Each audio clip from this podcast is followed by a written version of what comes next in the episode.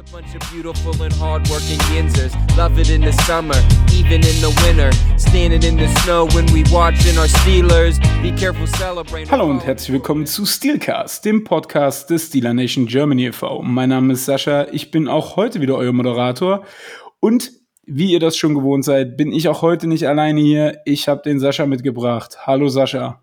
Hallo Sascha, ich glaube, wir müssen uns irgendwann mal was anderes überlegen. So langsam wird es langweilig mit. Nee, finde ich Sascha gar nicht. Ich finde Sascha. ich finde es eigentlich richtig. Ja, was, was soll ich sonst machen? So- Soll ich dir einen anderen Namen geben oder wie möchtest du denn ab jetzt heißen? Kein Problem. Nee, da halte ich mich jetzt lieber zurück. Das Ja, okay. Alles klar. Okay, vielleicht auch besser so.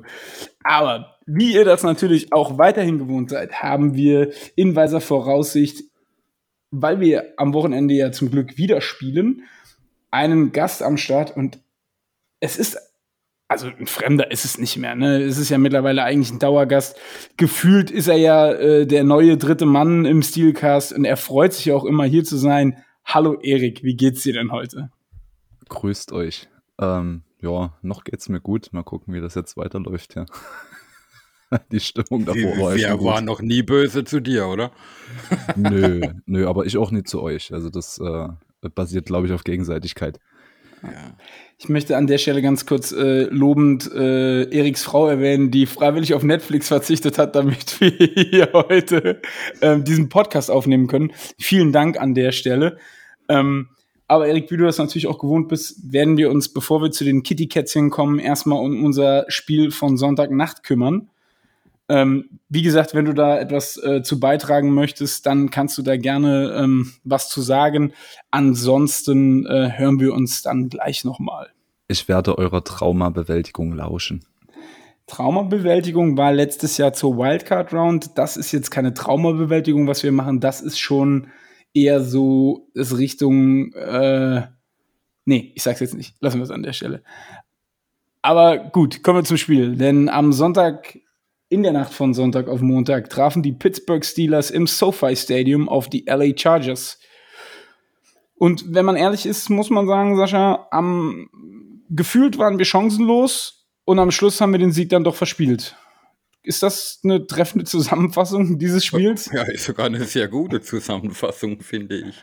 Weil ähm, ich war, glaube ich, noch nie so kurz davor, in der Nacht ein Spiel auszuschalten. Und das kommt bei mir echt, also ist gleich noch nie vorgekommen. Und ich war echt so ein kleines Stückchen davon entfernt, weil, ähm, ja, wir konnten ja gefühlt keinen, nicht nur gefühlt, wir konnten keinen Drive der Chargers stoppen. Und so hat es irgendwie gar keinen Spaß gemacht. Ja. Also, äh, ich bin jetzt ehrlich, wenn wir schon beim Outen sind, ich war auch tatsächlich kurz davor, den Fernseher auszumachen, weil das war, ähm, ja, gelinde gesagt, beschissen, was die Steelers Defense vor allen Dingen auch angeboten hat. Und hier muss man ähm, natürlich auch im Vorfeld sagen, ohne Hayden, Watt und ohne äh, Minka Fitzpatrick in der Defense wusste man, dass es schwer wird, aber es glich doch eher einem Hühnerhaufen, der da zum Teil auch im Backfield rumgelaufen ist. Ja, das ähm, eh schon nicht beste Backfield der NFL, um es mal positiv auszudrücken, war er halt noch mehr gerupft.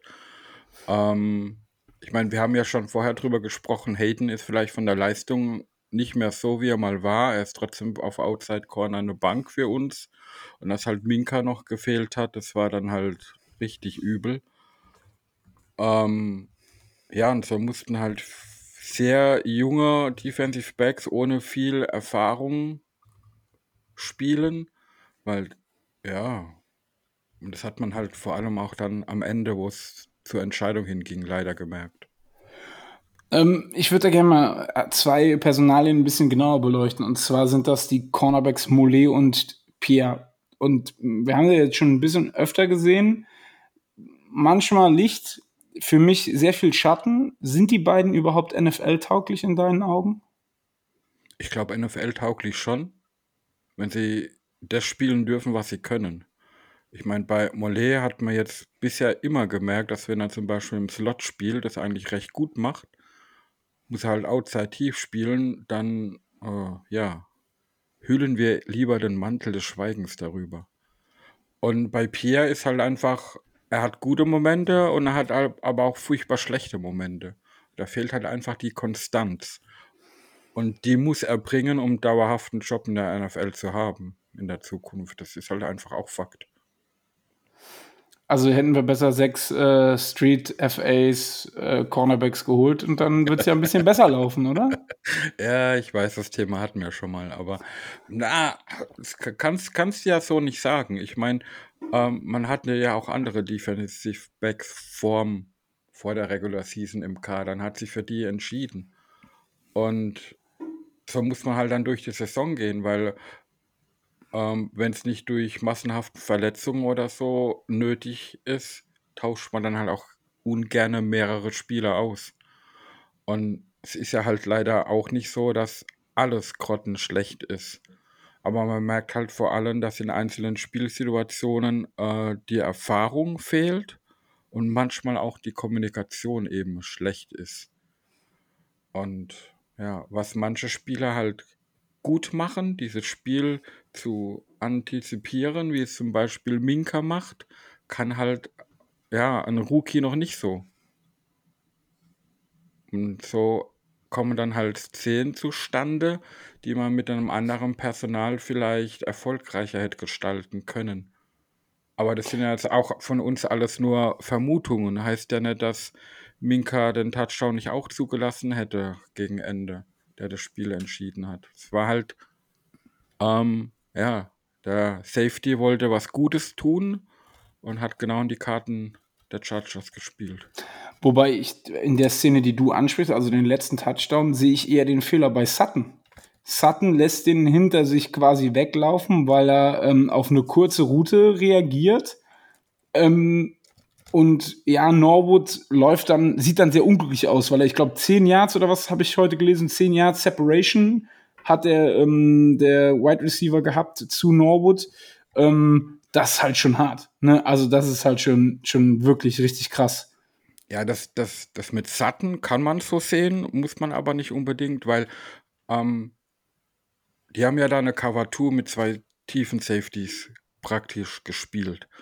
Und derjenige, der die kurze Zone vorne hat, in dem Fall Sutton, sollte eigentlich diesen Receiver, äh, wie man so schön sagt, nach innen funneln. Also er führt ihn, er versucht ihn äh, mehr Inside zu bringen, damit die Distanz vom Safety zum Spieler äh, nicht so sehr in der Außenlinie ist. Das hat er halt Punkt 1 gar nicht gemacht, sondern ging nur auf die kurze Route. Somit konnte der Receiver die Außenlinie entlang gehen. Und der zweite Fehler, und der viel größere, war halt der dann äh, von Norwood, dass er eigentlich die tiefe Zone hat. Die Chargers aber zweimal zuvor schon, und das meinte ich mit diesem Antizipieren, ähm, den gleichen Spielzug quasi im Pre-Snap hatten. Und jedes Mal, das eine, das erste Mal war es ein Screen Pass und das zweite Mal war es dieser kurze Pass auf Eckler durch die Mitte dann. Und er dachte wahrscheinlich, es folgt genau wieder sowas und ist nach vorne gegangen und halt inside the numbers bei den Hashmarks. Und somit war er halt viel zu weit von der Outside weg und sind diese von dir angesprochenen 10 Jahre zustande gekommen. Und das war dann für ihn dann halt auch nicht mehr zu lösen, als der Pass dann tief kam.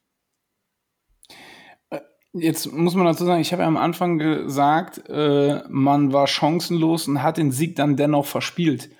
Ähm, gefühlstechnisch müssen wir nicht drüber reden, sind die Steelers-Spiele diese Saison alle ein Rollercoaster. Also das Lions-Spiel war schon ein Tiefpunkt, muss man halt einfach sagen. Dieses Teil zweimal den Sieg weggefummelt im, im Overtime.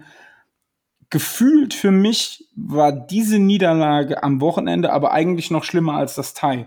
Ja. Weil du also von den, vom, vom Gefühl her, auf dem, aus dem einfachen Grund, du hast keine Chance. Du liegst 17 Punkte hinten, 12 Minuten vor Schluss, glaube ich, im vierten Quarter. Und, und plötzlich noch, machst du. Und hast noch kein einziges Mal deren Offense gestoppt. Genau. So. Und dann machst du auf einmal 20 Punkte am Stück, führst 37, 34. Es sind noch drei Minuten auf der Uhr und du denkst, boah, Alter, das könnte tatsächlich noch was geben. Das könnte tatsächlich funktionieren. Du hast überhaupt keine Chance gehabt, aber du kannst die heute hier schlagen. Ja. Dann gibst du relativ schnell einen Touchdown ab hast noch 2,11 auf der Uhr, steht 41, 37 und denkst, okay,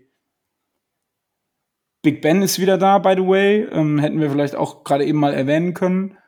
Der macht das jetzt, so ein Game-Winning-Drive. Und dann gibt's zwei Sacks, ich glaube, dritter und 29, ein Fallstart, auf einmal vierter und 33 und du denkst dir, what the fuck ist denn jetzt gerade passiert? Also, das, das hat, also diese, diese Niederlage hat mir so ein bisschen, ich weiß nicht, ob du dich noch, dich noch an das Spiel gegen die Cowboys erinnern kannst mit dem Fake-Spike, von mhm. Ben zu Brown, wo du auch denkst, hier passiert gar nichts mehr. Das ja. haben die jetzt richtig, richtig tricky eingefädelt und haben das Ding, holen das Ding. Dann rennt uns Sieg so einen langen. Genau. Touchdown ich glaube, 70, ja. 70 Yards oder irgendwie sowas ist der gelaufen und du denkst dir so, das ist jetzt nicht den ihr ernst. Und genauso ging es mir am Sonntag oder in der Nacht von Sonntag auf Montag auch. Ja. Ja, ist ähnlich. Vor allem, du musst ja sehen, die, die angesprochene Zeit quasi von dir im vierten Quarter, man hat, wie es jetzt schon erwähnt wurde, noch kein einziges Mal deren Offense gestoppt und dann schaffst du es im vierten Quarter, die dreimal zu stoppen und hast noch zwei Turnovers dabei. Ah, das war dann schon heftig gut und die, die Laune war toll und man hat ja im Leben nicht dran gedacht, dass man das Spiel nochmal drehen könnte bis mit der bis dato gezeigten Performance und dann führt man plötzlich. Ähm, da war schon ein kleiner Knackpunkt, finde ich, dass man zu dem Zeitpunkt, als man dann in Führung ging, noch mehr Zeit von der Uhr hätte nehmen können. Ähm, gut, der Gegentouchdown ist dann sehr schnell passiert. Das wünscht man sich in so, einer, in so einem Moment ja eigentlich, dass wenn die nochmal scoren, kurz vor Ende, dann bitte schnell, dass noch Zeit auf der Uhr bleibt. Und dann ist die, die O-Line ja wieder komplett zusammengebrochen plötzlich. Und es hat im vierten Quarter ja auch besser geklappt. Ich meine, ich habe mir ein paar Szenen äh, ein bisschen im Detail angeschaut aus der ersten Halbzeit und es hat gar keinen Spaß gemacht. Da wurde ja die O-Line körperlich total dominiert von einer Chargers D-Line, wo es eigentlich heißt, es ist einer deren Schwachpunkte. Und die haben mit Ersatzleuten gespielt, die bis dato wahrscheinlich nicht mal Chargers-Fans auf dem Zettel hatten. Und die haben körperlich unsere O-Line dominiert zum Teil. Und, und da, das waren nicht nur die, die Rookies, die da schlecht aussahen. Und das, das tat schon weh. Ähm, jetzt hast du gerade eben, ähm, das waren nicht nur die Rookies, die schlecht aussahen, Dazu möchte ich kurz vielleicht auch einfach mal ein bisschen provokantere Frage stellen. Und da weiß ich, da wird Erik sich jetzt auch freuen, weil wir da ähm, nach dem Draft ja auch äh, lange und breit diskutiert haben. Es gibt da ja eine ähm, Folge des ähm, Steelcasts, in der ich ähm, vier Minuten lang nicht an das glauben möchte, was andere Leute mir versuchen äh, zu sagen. Ähm, Anfang der Saison sah es so aus, als hätte Erik recht danach sah es so aus, als hätte ich vielleicht mehr Glück als Verstand gehabt mit meinen Aussagen. Jetzt muss man halt einfach mal abwarten. Aber worauf ich eigentlich hinaus wollte, Experiment Rookies in der O-Line, ist das gescheitert? Für mich wirken Moore und Green komplett überfordert. In, in vielen Szenen, nicht in allen Szenen, aber in vielen Szenen. Ja, genau das ist das Problem, wie du es auch beschrieben hast. Anfang der Saison sind sie schlecht reingestartet, haben sich dann ein bisschen gebessert und jetzt ist es so ein Auf und Ab und das ist das gleiche wie mit den jungen Defensive Backs. Es ist einfach keine Konstanz da. Es gibt Momente, da läuft es gut und es gibt Momente, da läuft es weniger wie schlecht. Und dieser, diese Unterschiede, die da zum Teil halt gezeigt werden, die sind schon sehr krass und macht es natürlich dann auch den anderen im Spiel. Sowohl Ben oder Mason oder wer auch immer als Quarterback, als auch dem Running Back eben sehr schwer. Ich meine, man, man hat auch gesehen, ähm, Najee Harris war jetzt in dem Spiel nicht so ein Faktor. Zum einen, weil sie natürlich auch sehr früh vom Lauf weggehen mussten, weil halt gleich der Rückstand eklatant war. Zum anderen hat man gesehen, ähm, er versucht jetzt im Moment, glaube ich, viel zu viel, ich sage es mal ganz platt, aus Scheiße Gold zu machen. Ähm, und wenn er wenn man sich so überanstrengt und es extra gut machen will, das ist genau wie bei Deontay Johnson manchmal, dann geht es oft schief. Da waren ein paar Szenen dabei, wo er einfach mal durch die Mitte hätte cutten sollen, dann hätte er vielleicht gut drei, vier Yards gemacht, aber so versucht er dann um den Verteidiger rum, außen rum zu gehen und macht dann 0 minus 1 Yards dadurch, weil er es halt extra gut machen möchte. Und solche Szenen häufen, häufen sich zurzeit auch immer mehr. Und das ist eigentlich schade. Ja, gebe ich dir recht. Ähm, das, das, das liegt, glaube ich, mit daran, eben, dass diese Konstanz, wie sich die O-Line-Spieler verhalten in gewissen Situationen eben nicht da ist. Wenn er sich darauf verlassen könnte, mein Guard macht in Situation X immer A und nicht B, Z und Y, dann wäre da auch ein besseres Ergebnis drin. Aber so müssen wir mit der Situation, wie sie sich da gerade darstellt, eben auch leben. Und wenn die Offense dann trotzdem so spielt wie im vierten Quarter und wir eine gesunde Defense haben, wäre dann trotzdem alles gut. Aber das ist ein bisschen arg viel Konjunktiv für die aktuelle Situation. Das ist halt auch das Krasse daran, was ich sagen muss. Ähm, und hier möchte ich mal kurz auf Big Ben zurückkommen. Ähm, der hat die ganze Woche nicht trainiert, weil er ja im Covid-Protokoll war. Ja, beziehungsweise zwei Wochen nicht trainiert, genau. Ja, zwei Wochen nicht trainiert, richtig. Kommt zurück und ich glaube, man braucht nicht großartig darüber zu diskutieren, dass das mit Abstand die beste Saisonleistung war, die wir dieses Jahr von Big Ben gesehen haben. 64 Prozent der Pässe angebracht, drei Touchdowns, zero Interceptions, fast 300 Yards geworfen. Ähm, sollte man ihn vielleicht am besten gar nicht mehr trainieren lassen? ja, könnte man vermuten, weil das hat sich ja an seiner Karriere auch schon angedeutet, dass er aus solchen erzwungenen Pausen eigentlich immer gut zurückkommt. Ähm, ich weiß es nicht. Wird aber bedeuten, dass er vorher ein, zwei Spiele fehlen muss und das ist ja auch nicht gut. Okay, gut. Okay. Ähm, eine Sache, die mir sauer aufgestoßen ist oder die mir mehr und mehr sauer aufstößt, ist unser Play-Calling, vor allen Dingen in der Offensive. Ich habe so ein bisschen das Gefühl, dass man in einfachen Situationen sich selber ein Bein stellt. Das, also bei Canada habe ich immer so ein bisschen das Gefühl, der schießt sich in den Fuß und guckt dabei zu, wie es blutet.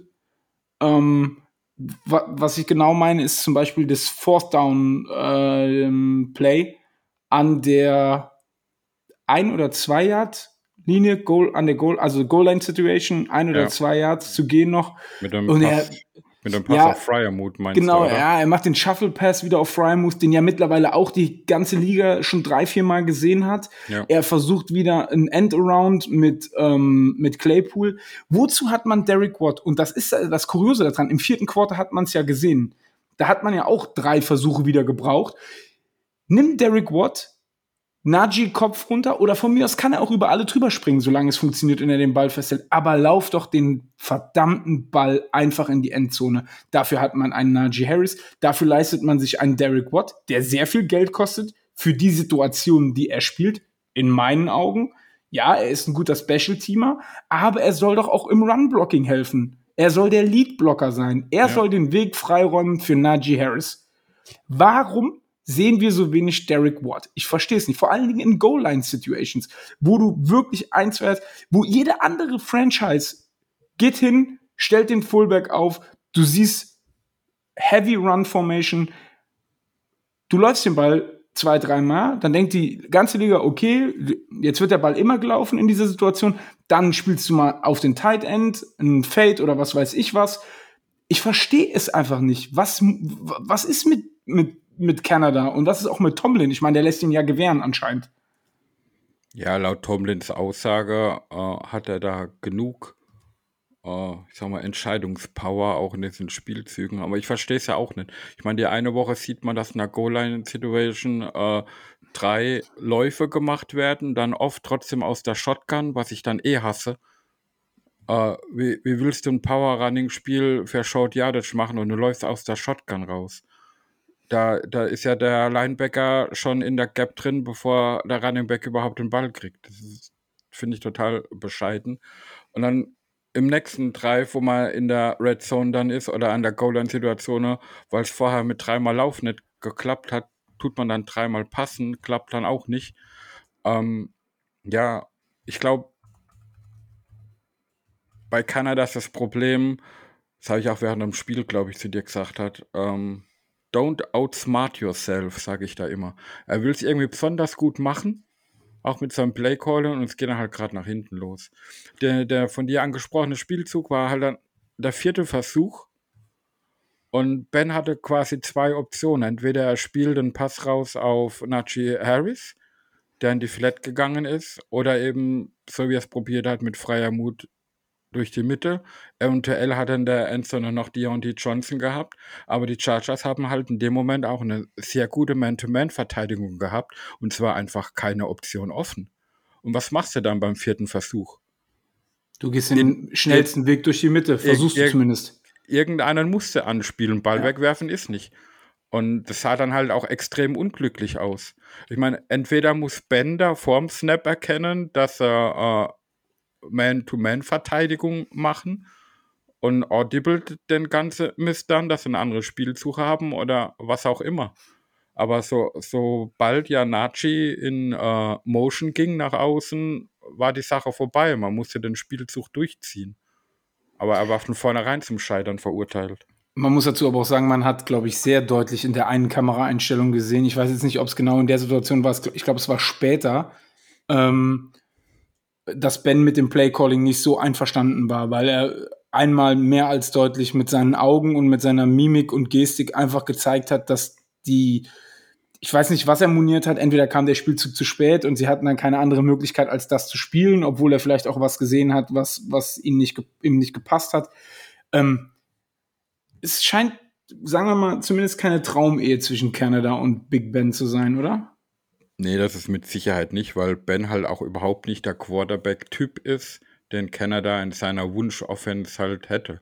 Aber das sind halt Dinge, die weiß man vor der Saison ja auch schon.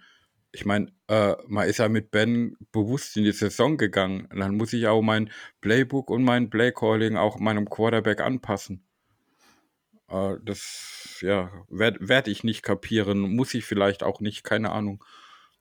Aber ähm, ja, dass Ben da gerade in dem Spiel jetzt in der Goal-Line-Situation öfters nicht zufrieden war, da, ja, das hat man eindeutig gesehen.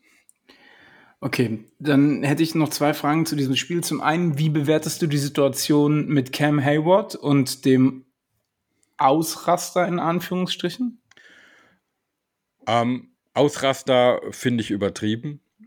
Ähm, es war eine Situation, wo Cam Hayward sehr, sehr frustriert war, weil er gefühlt der Einzigste war, nach einem Double Team auf der Linie, rennt er da nochmal gefühlt, wie viel waren es, 20 Yards nach hinten und ist der einzige Mann, der den Touchdown noch verhindern kann und tut es eigentlich auch.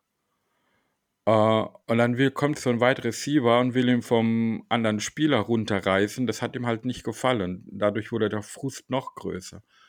Ob ob die Situation äh, mit dem Quarterback jetzt wirklich so war, dass er nach vorne umgefallen ist, wie er sagt, und wollte sich nur stützen, oder ob er zuboxen wollte und dem Quarterback in den Marken hauen wollte, mag ich mit meiner Fanbrille jetzt gar nicht beurteilen. Ich würde halt sagen, Cam Hayward ist nicht ein Spieler, der sich zu sowas hinreißen lässt. Es sah im TV aber schon extrem unglücklich aus. Was mich aber viel, viel mehr aufregt an der Geschichte, ähm, er hat eine Flagge dafür bekommen, das Personal Foul. Alles schön und gut, kann man vertreten. Aber da waren andere Szenen im Spiel, wo es keine Flaggen gab und wo eindeutig schlimmer waren. Und das zieht sich ja schon die ganze Saison durch, dass bei den Referees, sie sind nie fehlerfrei. Das verlangt man, glaube ich, auch nicht. Aber dass diese Konstanz von Calls in, in, in Spielen einfach auch nicht da ist. Da werden spielähnliche Situationen absolut unterschiedlich gewertet und behandelt. Und das macht es natürlich sowohl für den Zuschauer, aber auch für die Spieler natürlich umso schwerer. Wie verhalte ich mich in solchen Situationen dann? Ich finde ganz gut, dass du gerade angesprochen hast, dass da noch andere Non-Calls dabei waren oder andere Situationen. Genau das wäre nämlich jetzt auch meine, meine zweite und abschließende Frage zu dem Spiel gewesen. Waren das Dirty Hits an Naji und an Sutton? Also bei Naji bin ich mir tatsächlich zu 100% sicher, dass White das billig in Kauf genommen hat, weil er den Ellbogen so weit rausfährt und Najee am Helm trifft, während der sich ja überhaupt nicht verteidigen kann. Also das war nicht nur ein defenseless Receiver Runner, wie du es nennen willst, das war ja äh, schon richtig übel. Und bei Sutton ist ihm, glaube ich, ich weiß nicht, ist, glaube ich, ein Lineman reingesprungen ja. noch, obwohl er ähm, schon am Boden lag und hat ihm da auch gut, äh, ja, ich sag mal, die Rüstung verbeult. Ähm, waren das für dich Dirty Hits? Also das ist ein, Nachi mit Sicherheit. Ich meine, wenn wir jetzt gleich noch zu den Bengals kommen, das war für mich so eine typische Burfix-Situation. Ähm, kann mir keiner sagen, dass ähm, diese Geschichte, dass er den Ellenbogen so weit ausfährt, nicht Absicht war. Und es sah echt übel aus und hätte für Harris auch böse Konsequenzen haben können. Ähm, das an Sutton sah auch blöd aus, vor allem weil Sutton den Helm verliert, aber das tut er ja des Öfteren mal. Das Problem war halt, wie du sagst, er war schon am Boden, der Lineman kommt angeschossen und in dem Moment will Sutton ja wieder aufstehen und dann trifft er ihn Helmet to Helmet. Aber ob, ob der Spieler da aufstehen möchte oder nicht, ist für die Regel mit Helmet to Helmet eigentlich total irrelevant. Er hat ihm den Helm vom Kopf geschossen und es müsste eigentlich auch eine Flagge geben, egal ob das Play noch läuft oder schon vorbei ist. Ähm, ich will da mal aus meiner Perspektive, der die Situation nicht gesehen hat und äh, auch gar nicht bewerten möchte. Ähm, aber das, was ich bisher dieses Jahr in der Liga gesehen habe, über unsere Spiele drüber hinaus und auch an Highlights in anderen Spielen, ähm, sind mir insbesondere die Personal Foul Flags, ähm, insbesondere die, die nicht geworfen werden, ähm, irgendwie zu viele geworden. Mhm. Also ich habe das Gefühl, ähm, dass das nicht nur bei euch ist, das ist auch bei uns so in einigen Spielen. Da erinnere ich mich jetzt bloß mal an das äh, Browns-Spiel, da waren auch ein paar richtig, richtig eklige Hits dabei. Ähm, ich erinnere mich aber auch an ein Spiel, was ich von Lions gesehen habe. Da waren ein paar eklige Hits dabei. Ich habe ein Spiel von Buccaneers gesehen, da waren ein paar eklige Hits dabei. Ähm, ich habe das Gefühl, die haben ähm, für sich auf der Referee-Basis, ähm, ohne dass ich darüber was gelesen hätte, ähm, und ich versuche mich relativ viel zu belesen, habe ich das Gefühl, dass die intern irgendeine Absprache getroffen haben werden, ähm, nicht mehr ganz so viele äh, 15-Yard-Penalties zu werfen. Ähm, und ja. teilweise hast du dann das Gefühl, dass die, die geworfen werden, ähm, dann irgendwie für die Quote sind. Also jetzt mal nur als Beispiel, das werden wahrscheinlich die meisten gesehen haben, dieser Roughing the Passer Call gegen äh, Aaron Donald, äh, der im Vorbeilaufen irgendwie mit der Hand noch den Quarterback am Trikot streift und dafür eine Flagge kriegt. Also ich habe, glaube ich, selten so eine lächerliche Roughing the Passer ähm, Flagge gesehen. Ähm, das sind dann für mich irgendwie so eine Quotencalls.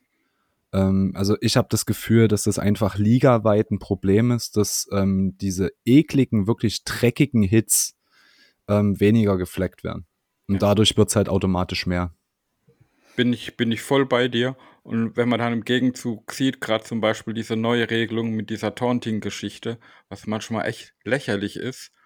Und bei solchen Hits geht es um die Gesundheit von Spielern. Äh, man kann ja auch sehen von diesem Monday Night Spiel heute Nacht mit diesem angeblichen Slide von Tom Brady. Ich meine, äh, der springt ab mit dem Fuß nach vorne in den Verteidiger hinein. Für mich ist das kein Slide mehr, das ist Körperverletzung, was der da gemacht hat. Und es wird auch nicht geahndet. Ja, gut, und aber Tom Brady, ich sag mal, Tom Brady ist ja über jeden Zweifel erhaben. Ja, ne? also ich, ich gehe mal davon aus, dass der, der Linebacker, der Harris, äh, am Kopf erwischt hat, nicht mal eine Fein hinterher bekommt. Und das, da fehlt einfach die Relation dazu zu manch anderen Calls. Und ich finde es einfach nicht schön gerade. Bin ja. ich voll bei Erik dabei. Ja, absolut, absolut. Also das ist tatsächlich so. Ähm, ich muss auch sagen, White, die 44 von den ähm, Chargers, das war schon, das war schon echt hart. Also da habe ich auch, es hat mich auch gewundert, muss ich ganz ehrlich sagen, dass Najee überhaupt wieder aufs Feld gekommen ist, weil der hatte für mich safe eine äh, Gehirnerschütterung. Ähm, das sah richtig, richtig übel aus, dass er ja nicht nur im Flug erwischt wurde, weil der ist ja dann auch ein bisschen dizzy auf dem Boden aufgeschlagen. Also da war ja überhaupt nichts mehr mit irgendwie äh, sich bewegen oder so. Also, naja, äh, haken das ab. Es war mit Verlaub ein Scheißspiel, vor allen Dingen vom Outcome am Schluss her. Dennoch ähm, kommen wir mal zu den Rubriken, Sascha. Der Gameball, wer bekommt den für dich? in diesem Spiel gibt es nur einen Mann, der den Gameball bekommen kann. Und ist sowohl der Situation wie auch der Leistung geschuldet. Und das kann nur Ben sein. Ähm, meine, es ist schön, dass der Coach die ganze Woche sagt, die Tür für ihn bleibt offen zu spielen, aber es war ja trotzdem nicht garantiert. Und ja, wenn er so weitermacht, und das Witzige ist ja, dass äh, Reporter in Pittsburgh, die ihn gar nicht in dieser Saison, in dieser Saison sehen wollten, stellen jetzt die Frage, ob wenn Ben so weiterspielt wie in diesem Spiel, ob er nicht nächste Saison auch noch spielen soll. Dann, dann, dann sieht man mal, welch, welch ein Hohn das ist, wie man mit diesem Mann umgeht. Ähm, dazu würde ich gern, äh, save das mal bitte, dazu würde ich gern nachher äh, noch was äh, sagen, beziehungsweise wir haben ja mittlerweile auch eine weitere neue Rubrik, da kommen wir dann später noch mal äh, drauf zurück. Ähm, für mich aber auch ganz klar, die, ähm, die, den Gameboy bekommt Ben gar keine Frage. Ähm, das war die beste Leistung. Und man, was ich heute auch zum ersten Mal äh, tatsächlich realisiert habe, ist, dass der Mann jetzt fünf Spiele in Folge keine Interception geworfen hat und dass das in 18 Jahren Karriere der längste Run ist, wo er keine Interception geworfen hat. Das ist halt irgendwie auch ein bisschen surreal. Und unfassbar eigentlich, wenn man die Karriere ja. von dem Mann sieht, dass jetzt fünf ja. Spiele ohne Interception seiner Karrierebestleistung ist. Ja. Ähm, Erik, du darfst bestimmt gleich auch noch was zu Ben Rufflesberger sagen, weil ich weiß, bei Ben Rufflesberger, da bist du ähm, heiß wie Frittenfett, wenn es um Meinungen geht. Ähm, aber das bewahren wir uns auf für das Spiel dann gleich. Ja, kommen wir zur goldenen Himbeere, Sascha. Wer bekommt die von dir? Also, ich möchte meiner Himbeere vorwegnehmen. Nein, ich habe mich nicht auf einen gewissen Spieler eingeschossen, aber es ist einfach Fakt. Und solange da eine, eine deutliche Änderung kommt oder er mal gebencht wird, werden sich auch viele Spieler schwer tun, hier die Himbeere zu gewinnen. Für mich ist es weiterhin Devin Bush. Was der Mann leistet, Verletzung letztes Jahr hin und her, dann tut man ihm vielleicht auch als Team keinen Gefallen, ihm so viele Snaps spielen zu lassen. Aber gerade in der Laufverteidigung Fände ich schön, wenn man ab und zu auch Spillane sieht und nicht nur Busch. Weil das geht auf keiner Kuhhaut mehr, was der Mann da abliefert. Okay.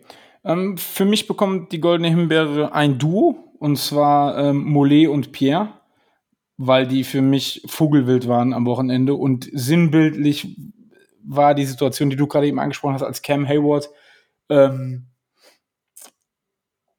Justin Herbert hinterhergelaufen ist, ne? Der ist dem Korrekt, Quarterback ja. hinterhergelaufen, ja. Und Pierre und Mollet holen sich quasi beide aus dem Spiel, weil sie sich über einen Haufen rennen und dann auf dem Boden liegen mit dem Gesicht im Turf. Das war schon Slapstick ohne Ende, aber äh, deswegen bekommen die zwei von mir die goldene Himbeere. Ja, aber da, da auch nochmal, gerade auf die Szene, ein Shoutout an Cam Hayward, weil das, wie gesagt, er, er hat ein Double-Team, wo er erfahren muss auf der Linie, der Quarterback ist schon an ihm vorbei und 20 Yards downfield holt er den Quarterback dann trotzdem noch ein als D-Liner und macht das Tackle, wo weit und breit kein Verteidiger mehr da war. Da schon Riesenrespekt an den Captain in unserem Team, der wirklich in keinem Play aufgibt. Und deswegen ist er auch ein Vorbild für viele anderen im Team, was das betrifft. Ja, definitiv. So, dann kommen wir mal zum Injury Report. In-Game gab es zwei signifikante Injuries. JC Hassenhauer, ähm, der ja schon Kevin Dodson äh, beerbt hat in der Offensive Line, hat sich dann eine Pectoral, ähm, also Pec ist, glaube ich, der Brustmuskel, wenn ich mich äh, recht erinnere. Korrekt, immer. Äh, er hat sich also eine Brustmuskelverletzung zugezogen. Eric Ebron äh, hat eine Knieverletzung mitten im Spiel dann gehabt und hat dann auch nicht mehr so wirklich viel gespielt. Gar nicht mehr. Genau. Und dann gibt es noch ein paar Spieler auf diesem ähm, Injury Report und da dürfte Erik jetzt im ersten Moment wahrscheinlich das Messer in der Hose aufgehen, denn TJ Watt äh, hat immer noch äh, Knie- und Hüftbeschwerden. Äh, Joe Hayden hat den Mittelfuß verstaucht. Kevin Dodson ist mittlerweile auf die Injury Reserve Liste gewandert mit seiner Enkelverletzung. Minka Fitzpatrick ist immer noch im Covid-Protokoll. Aber Sascha, ich glaube, da gibt es News von unserem Coach und deswegen dürfte Erik jetzt gleich auch wieder ein paar Schweißperlen mehr auf der Stirn haben. Ja, hat er ja vorhin, also ist ja immer dienstags, wo wir aufnehmen, seine berühmte Dienstagspressekonferenz, wo auch immer der erste Verletzungs- ja, Infostand dann halt kommt und für die Spieler Watt, Hayden und Fitzpatrick hat er einfach gesagt, er erwartet, dass sie im Laufe der Woche wieder ins Training einsteigen, äh, was erstmal sehr gute Nachrichten sind, aber er kommt halt auch immer mit seinem Standardspruch, dass ja, wie sie sich halt am Training beteiligen können, entscheidet dann drüber, wie sie am ob sie am Wochenende spielen oder nicht. Aber grundsätzlich ist es bei Watt immer so und es wird bei Minka nicht anders sein, dass wenn er irgendwie spielen kann, selbst wenn er nicht 100% ist, dann werden sie auch spielen. Bei den zwei In-Games-Verletzungen bei Hasnauer und Ibron ähm, heißt es bei beiden, dass die Verletzungen Verletzung weiter äh, erst getestet werden müssen, um überhaupt eine Aussage zu treffen. Ähm, für Hassenhauer ist es blöd, weil wir ja, wie gesagt, auf der O-Line eh schon dünn gerade sind. Für Ebron ist es blöd, weil er endlich mal gute Szenen in einem Spiel hatte und dann halt verletzt raus muss. Ich drücke da die Daumen, dass da nichts Schlimmes bei rumkommt. Ähm, aber hoffen wir mal, dass die Gesamtsituation fürs Wochenende so sein wird, dass deutlich weniger Leute fehlen wie bisher. Gut, und dann kommen wir jetzt mal zu den Standings in der AFC North. Und ähm, ja, also ich weiß nicht, wie viel, wie viel Glück kann eigentlich eine Mannschaft in dieser Saison haben und muss dieses Glück nicht irgendwann mal aufgebraucht sein? Denn die Ravens haben die Bears geschlagen, 16-13, mit einem ziemlich späten Touchdown durch Huntley, der Lamar Jackson ersetzt hat. Die Ravens stehen jetzt in der AFC North bei 7-3.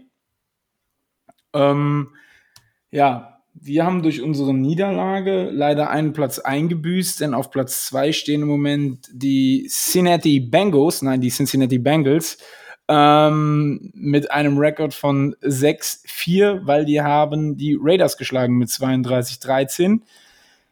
Wir mit einem Rekord von 5-3-1. Ähm, wir haben gerade lange über das Chargers-Spiel gesprochen, deswegen gehe ich da jetzt nicht weiter drauf ein. Und die Browns sitzen uns jetzt auch wieder im Nacken, denn die haben gegen die Lions gewonnen, auch wenn sie sich schwer getan haben, aber die haben immerhin 13-10 gewonnen. Jetzt ist diese Woche Division Week, das heißt, die Ravens treffen auf die Browns und das führt uns zu unserem Spiel und auch natürlich zu unserem Gast. Denn am Sonntag, 19 Uhr deutsche Zeit, treffen die Pittsburgh Steelers im Paul Brown Stadium auf die Cincinnati Bengals. Und Erik, erstmal die Frage an dich, beziehungsweise kannst du uns mal bitte, wir haben ja diese Saison schon einmal gegeneinander gespielt mit dem besseren Ende für euch, da musst du nicht weiter drauf eingehen. Ihr habt 24-10 gewonnen, herzlichen Glückwunsch nochmal an der Stelle. Aber könntest du bitte eure Saison kurz nochmal Revue passieren lassen bis zu diesem Spieltag. Und ähm, wenn du ganz besonders was zu den Jets und dem Browns-Spiel sagen möchtest, dann feel free, überhaupt kein Problem. Ähm, ja, also einleitend will ich nochmal kurz sagen, weil wir gerade die Division Standings hatten. Ähm, ich glaube, dass, ich habe es gelesen, das erste Mal seit äh, 14 Jahren oder so, dass eine Division alle ein Game, äh, ein Winning, äh, ein Winning äh, Record hatten oder haben. Ähm, waren ja jetzt eine Zeit lang ausgeglichen, immer mit einem Team. Jetzt mit dem Sieg der Browns am Wochenende ähm, sind dann jetzt alle in, einem, in einer Winning Streak. Das äh, sieht so schon mal ganz gut aus. Ähm, was unsere Saison anbelangt, nach dem Spiel gegen euch, ähm, haben wir den Auftrieb mitgenommen, haben äh, ja zwar nach Rückstand zur Halbzeit, aber mit einem gewissen Selbstverständnis gegen die Jaguars gewonnen.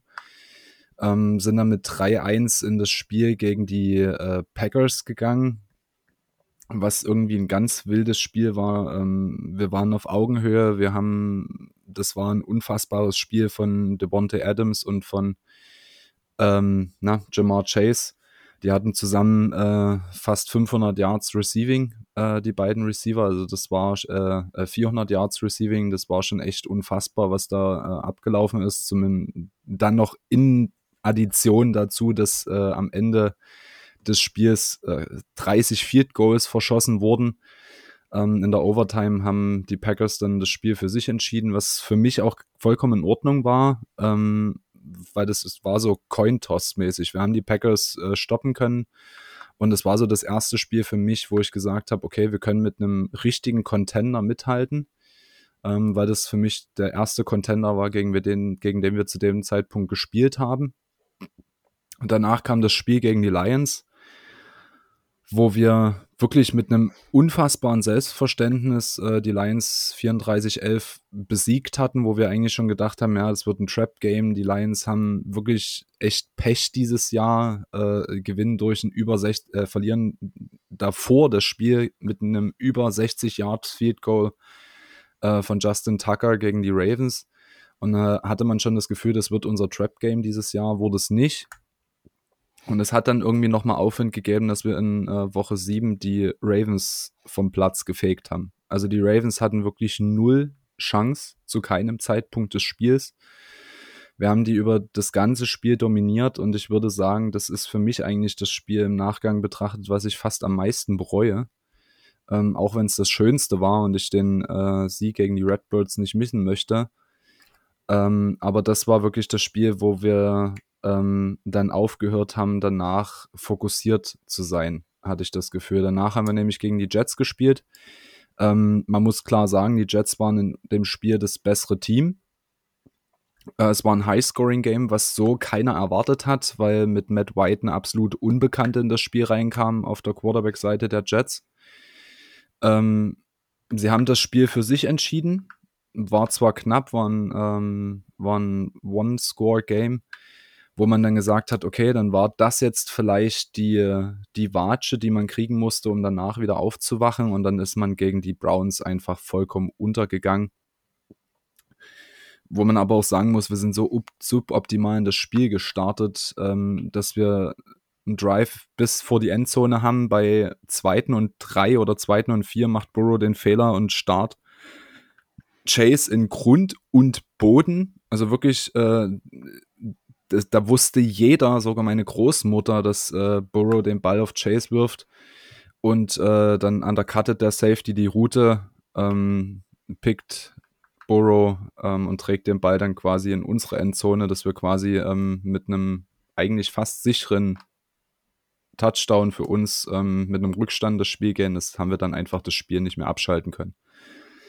Und dann sind wir in die Bye Week gegangen, was glaube ich dann zum richtigen Zeitpunkt kam, ähm, und jetzt haben wir diese Woche am Sonntag äh, für mich verdient, ähm, aber nicht mit einer sehr guten Leistung. Ähm, ich denke, das Ergebnis ist zu eindeutig für die Leistung, die wir gezeigt haben mit dem 32-13 gegen die Raiders.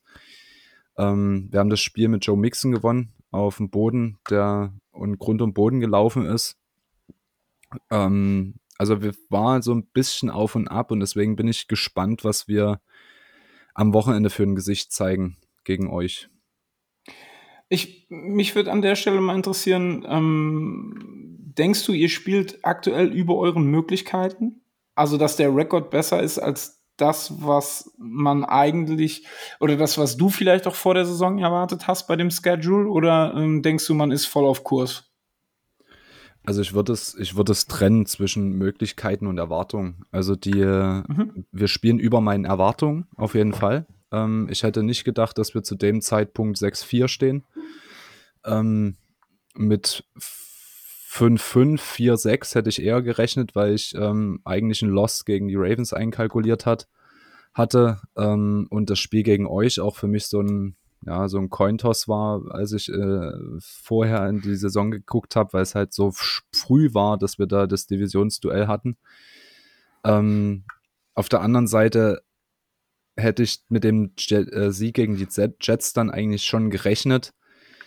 Ähm, also ich denke, wir spielen über den Erwartungen, die wir hatten also die zumindest ich hatte, und ich bin ja jetzt nicht unbedingt dafür bekannt, dass ich äh, himmelhoch jauchzend die Bengals immer in die Lüfte hebe.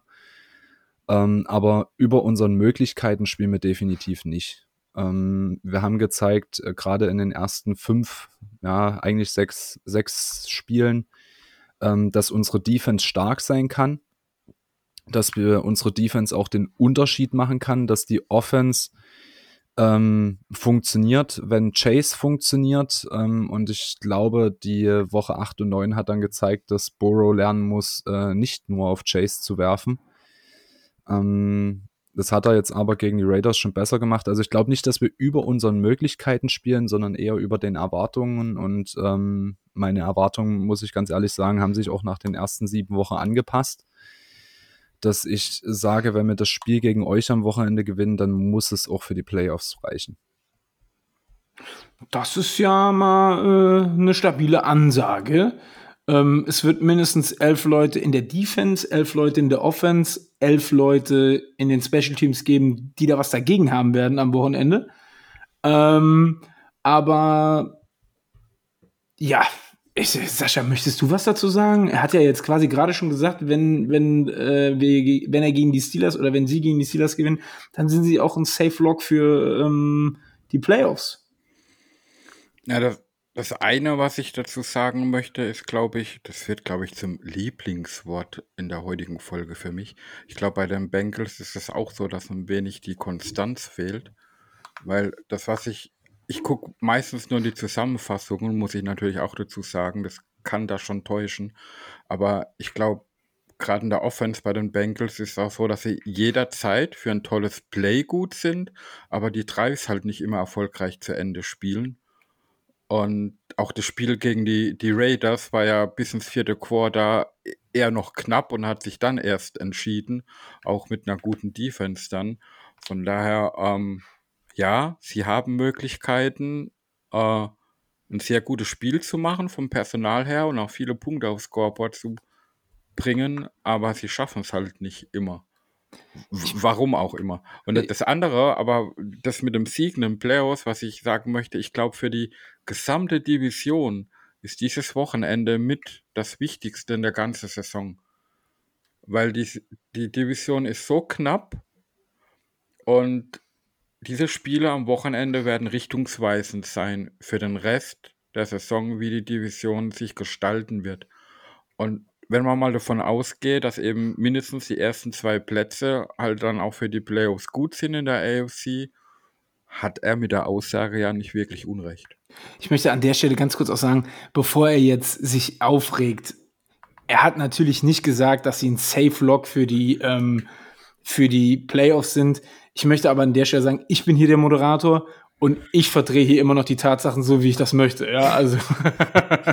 ja, das kriege ich schon mit, aber so kenne ich das ja nicht anders. Ähm, das, ja, was Sascha, genau. das, was Sascha gerade gesagt hat, ist äh, extrem richtig. Ähm, und ich sehe uns ganz ehrlich im, im Vorteil, ähm, weil auf jeden Fall die Ravens und die Browns sich gegenseitig noch die Siege wegnehmen werden. Ähm, wir haben ja gestern bei uns im Podcast schon geguckt, die Ravens haben noch äh, vier Divisionsduelle vor sich und die Browns entsprechend auch. Ja, wir sind ja auch noch zweimal gegen die Ravens dabei, wenn ich mich nicht täusche. Genau, ja. also wir sind nach dem Spiel ähm, fast durch. Wir spielen dann bloß noch einmal gegen die Ravens, einmal gegen die Browns. Ähm, dass wir also dann den einfacheren Schedule haben für mein Empfinden mit den Chargers, den 49ers, äh, den Broncos und den Chiefs, die noch, noch dazukommen ähm, als wenn wir viermal in der Division noch spielen müssten. Also deswegen sage ich nur, dass wenn wir jetzt mit 7-4 aus Woche 12 rausgehen sollten, was schwer wird, aber wenn das der Fall sein sollte, ähm, dann muss man einfach alles dafür tun, dass es diese Saison für die Playoffs reicht. Weil gerade wenn die Division so eng ist, und äh, ich glaube, unsere Division war jahrelang nicht mehr so eng dass wir wirklich alle vier Teams auf Augenhöhe waren ähm, und jeder jeden schlagen konnte, ähm, muss es einfach dann dein Anspruch sein, wenn du drei Wins äh, mehr hast, als du Losses hast, musst du zusehen, dass du das ins Ziel kriegst. Und dafür spielen sie alle in der NFL Football, dass du am Ende des Jahres oder am Ende der Regular Season in den Playoffs stehst und um den Ring spielen kannst. Aber gut, dass du es erwähnst. Das dürfte ja dann theoretisch gesehen auch bedeuten, dass du dein Bauchgefühl und dein Statement, was du vor der Saison getroffen hast, vor allen Dingen über die Steelers, auch noch mal überdenken musst, oder? Nee, weil ich das nämlich genau umgedreht sehe, dass äh, nicht wir über unseren Möglichkeiten spielen, sondern dass ihr über euren Möglichkeiten steht. Ähm, also ihr, klar, es hat am Anfang der Saison niemand mit euch gerechnet und wenn man jetzt von den ähm, CBS-Experten ausgeht, dann hat man euch ja quasi zu dem jetzigen Zeitpunkt mit 0-10 dastehen sehen. So pessimistisch war ich dann nur doch nicht. Ähm, aber ich hätte euch schon mit den Browns getauscht gesehen. Also beim jetzigen, beim jetzigen Stand hätte ich schon gesehen, dass ihr auf vier seid, wie auf drei, äh, die Browns auf zwei und die Ravens auf eins. Ähm, dass es so eng wird, aber das ist ja die gesamte AFC, das musst du dir insgesamt mal angucken, wie eng die AFC prinzipiell ist. Ja. Ähm, ich glaube, das konntest du im Vornherein nicht so ganz vorhersehen. Ich würde jetzt aber nicht unbedingt sagen, dass ich mein Statement über euch zurückziehen würde ähm, sondern dass ich sehe, dass ihr mehr aus euren Möglichkeiten gemacht habt, was mich ja auch freut, weil es die Division einfach spannender macht. Okay, ähm, tut mir jetzt auch irgendwie weh, dass du das nochmal so ähm, aufgreifst, aber äh, ja, ich lasse das jetzt einfach mal so unkommentiert stehen. Ja, und der, der Punkt, wo ja in der Division auch noch dazu kommt, ist, gerade wenn es sich so eng ist, sind natürlich die Ergebnisse der Divisionsspiele umso wichtiger, weil er bei einem möglichen Tiebreaker eben zuerst der Divisionsrekord dann noch dazukommt. Und das sind momentan die Bengals die einzigen, die einen positiven Divisionsrekord mit 2-1 haben.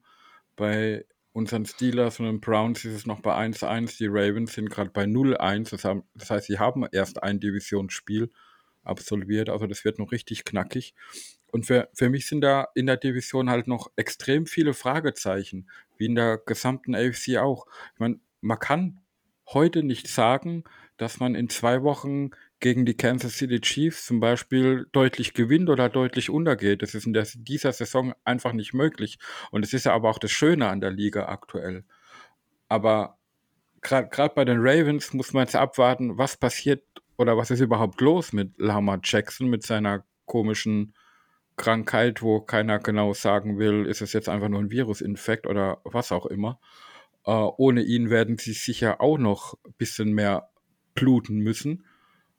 Äh, und was in Cleveland gerade passiert, äh, ist auch nicht für so einen neutralen Football-Fan das Schönste. Die scheinen ja auch jetzt wieder mehr Probleme mit sich selbst wie mit den Gegnern zu haben. Von daher ist gerade in dem, in dem jetzigen Stand, wenn man auf die Records guckt, für jede noch alles drin. Und es ist zu so einem relativ späten Zeitpunkt in der Saison ja eigentlich voll schön für das, was noch kommt. Und für uns ist es auch ganz wichtig, ähm, gegen euch zu gewinnen, weil wir dann auf jeden Fall gegen Tiebreaker gegen euch gewinnen würden. Ähm, wir gehen dann mit 3-1 oder würden mit 3-1 aus äh, der Woche im Divisionsranking äh, rausgehen. Ihr habt dann noch drei Spiele in der eigenen Division, äh, wo ihr wahrscheinlich auch eins davon verlieren werdet, denke ich mal. Dass wenn wir am Ende beide 3-3 stehen im Divisionsranking, würde der äh, Tiebreaker an uns gehen. Und ich denke, das ist auch so ein Faktor, den du auf jeden Fall nicht vernachlässigen darfst. Für euch wäre es natürlich umso wichtiger, wenn ihr gegen uns gewinnt, ähm, dass ihr uns in der Division auf 2-2 runtergedrückt. Ja, ähm, wie, wie, ich sagte, das Wochenende kann richtungsweisend und sehr wichtig für alle Beteiligten sein, ja. Ja, ähm, kommen wir mal zu einer Personalie, ähm, die ja den Bengals auch sehr viel neues Leben eingehaucht hat. Und das ist natürlich euer Quarterback Joe Burrow. Ähm, ich hätte da mal vielleicht auch eine etwas provokante Frage, aber muss man konstant Angst um Joe Burrow haben? So vom Play-Style und vor allen Dingen auch von der Verletzungsanfälligkeit? Also mir ist da gegen die Raiders, das habe ich ja gestern in eurem äh, Podcast ja auch schon mal erwähnt, eine Szene aufgefallen. Also ich hätte konstant gerade bei der Kniegeschichte und äh, wenn er sich da an dieses Bracket, also an diese, diese ähm, Laufunterstützung, äh, diese Orthese, die er da hat, äh, fasst, oh, ich würde als Bengals-Fan da Blut und Wasser schwitzen. Und ich habe auch ein bisschen das Gefühl, das hat auch mit dem Playstyle von Joe Burrow zu tun. Ähm, also ich glaube, wir als Fans, als Fanbase müssen uns auf jeden Fall dran gewöhnen, dass äh, das Spielen oder das Spiel von Joe Burrow darin besteht, aus jedem Spielzug 100% rauszuholen. Ähm, das kann jetzt positiv sein, das kann jetzt negativ sein, aber diese Herzattacken-Momente, dafür wird Joe Burrow auf jeden Fall sorgen. Also sein, sein Playstyle ist auf jeden Fall so, dass er nicht aufgibt. Ähm, auf der anderen Seite muss er auch genau das noch lernen, dass er bei Dritter und Zehn nicht anfängt, ähm, an der 5-Yard-Linie den Tackle zu nehmen, also nach 5 Yards tief den Tackle zu nehmen, sondern wenn er sieht, dass es einfach für die 10 Yards nicht reicht, dass er dann abtaucht und nicht versucht zu springen und von unten und oben einfach den Tackle gesetzt kriegt. Also das hatten wir in einem Spiel, äh, ich glaube gegen die Lions war es, wo er dann mit Verdacht auf Concussion dann aus dem Spiel raus musste. Ähm, er muss auch definitiv lernen, dass es andere Receiver neben Jamar Chase gibt, ähm, dass er nicht warten darf, bis Chase sich freigelaufen hat und dann eventuell den Sack fressen. Ähm, das sind also alles noch Punkte, die er auf jeden Fall lernen muss, die er mitnehmen muss. Ähm, aber ich würde ihn jetzt nicht als verletzungsanfällig äh, bezeichnen, weil sonst hätte er diese Saison auf jeden Fall schon eine Verletzung eingesteckt bei äh, manchen Hits, die er gefressen hat, die er besser nicht gefressen hätte. Aber ja, das er, ist halt Burrow. Er setzt sich aber trotzdem mit seiner Spielweise einem großen Risiko aus, dass es zu so einer Verletzung, die dann vielleicht auch nicht nur eine Woche dauert, Definitiv. kann. Gebe ich dir recht. Gebe ich dir recht. Und ich finde es unvernünftig. Ähm, da geht es nicht mal darum, dass ich Joe Burrow mag, sondern äh, er kriegt in jedem Snap den Ball in die Hand. Das heißt, in jedem Snap geht der Ball durch seine Hände. Er steht auf jedem offensiven Snap auf dem Feld und trägt eine Verantwortung nicht nur für seine Gesundheit, sondern halt auch für den Erfolg der Franchise. Und er muss lernen, äh, Situationen auch mal gut sein zu lassen, dass es wichtiger ist, dass du bei Dritter und Zehn nicht das First Down kriegst, sondern dass du in der nachfolgenden Woche die Chance hast, gesund auf dem Feld zu stehen, um das Spiel in der nächsten Woche zu gewinnen. Und das ist halt ein Reifeprozess, den muss er wahrscheinlich noch durchmachen. Ich habe aber das Gefühl, ähm, jetzt gerade nach der Bye Week hat er es besser verstanden. Ähm, man sieht so leichte Adaptionen in seinem Spiel auch, dass er Druck auch mal versucht aus dem Weg zu gehen und dass er nicht bis zum letzten Hit wartet. Also, dass er bessere Entscheidungen in den entsprechenden Situationen trifft. Nichtsdestotrotz ist das ein Lernprozess und ich hoffe einfach, dass äh, er bis dahin keine schwerwiegende Verletzung äh, einstecken wird.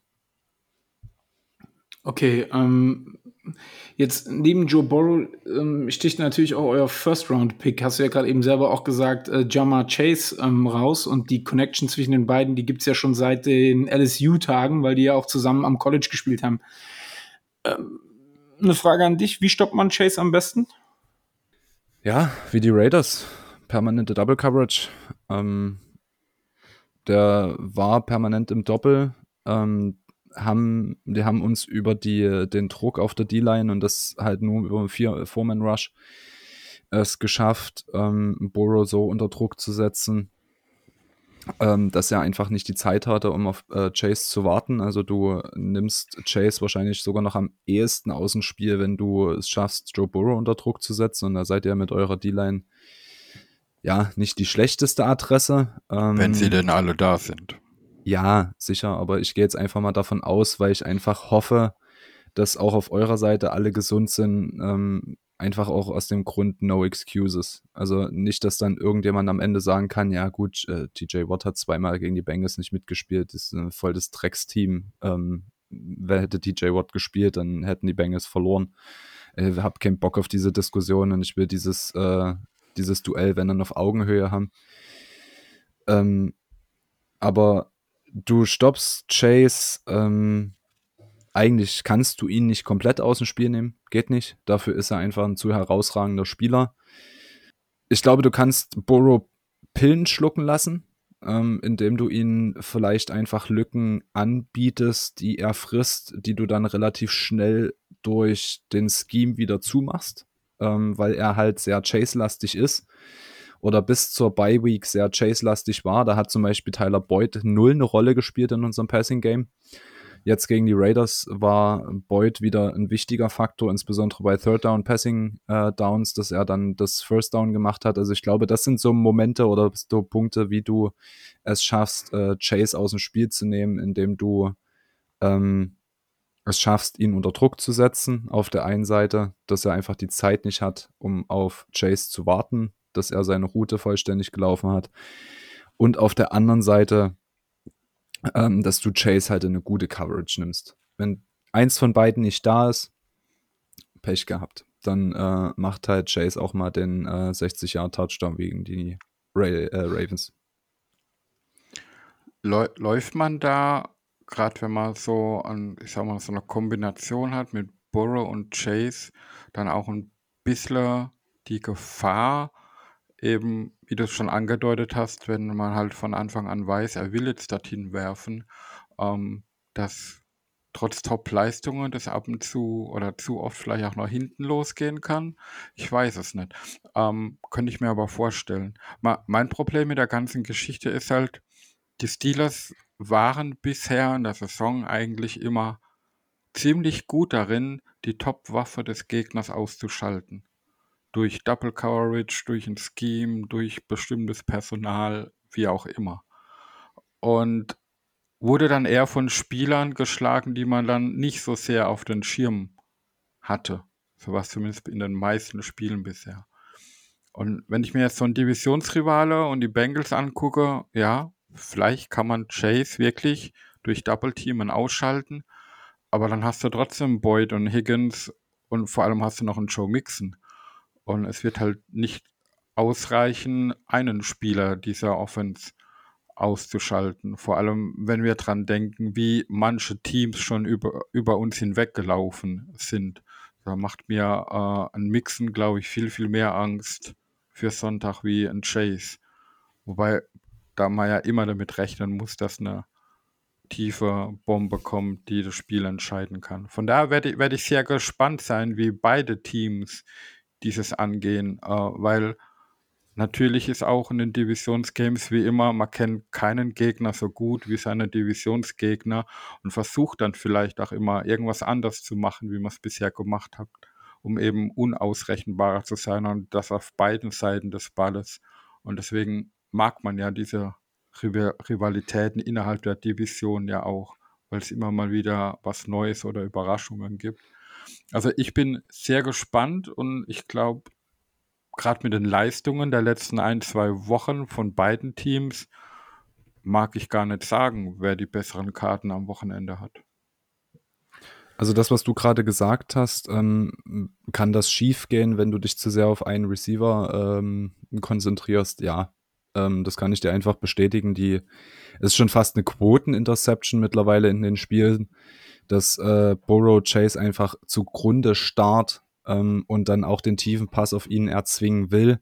Da waren teilweise auch äh, Pässe auf ihn schlecht geworfen, dass er halt einfach die Interception auch glücklicherweise nicht gefressen hat.